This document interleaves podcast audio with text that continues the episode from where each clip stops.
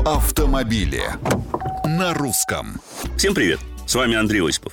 А задумывались ли вы, дорогие друзья, над тем, что новогодняя игрушка в нашей стране всегда была отражением своего времени?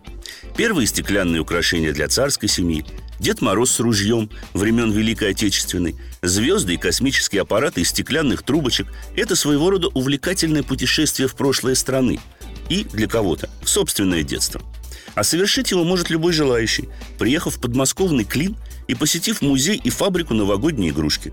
Как это сделал ваш покорный слуга в рамках семейного знакомства с обновленным Судзуки SX4. Правда, посещать музей можно только в рамках организованной экскурсии, которые проходят каждый час – Зато дети смогут сами увидеть процесс выдувания игрушек из стекла и принять участие в мастер-классе по самостоятельной росписи новогодних украшений. Что же до автомобиля, доставившего нас сюда, то главное в нем, пожалуй, то, что это типичный, немного олдскульный, но японский кроссовер с неплохими задатками внедорожника. Скромный моторчик с турбиной задирист, но не столь прожорлив, а всеядная подвеска работает по принципу «больше скорость, меньше ям».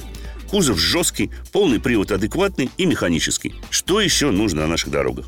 Кстати, и дорожные новогодние игрушки с российской спецификой существуют. Вопросы, пожелания и комментарии приветствуются на страничках Русского радио в социальных сетях.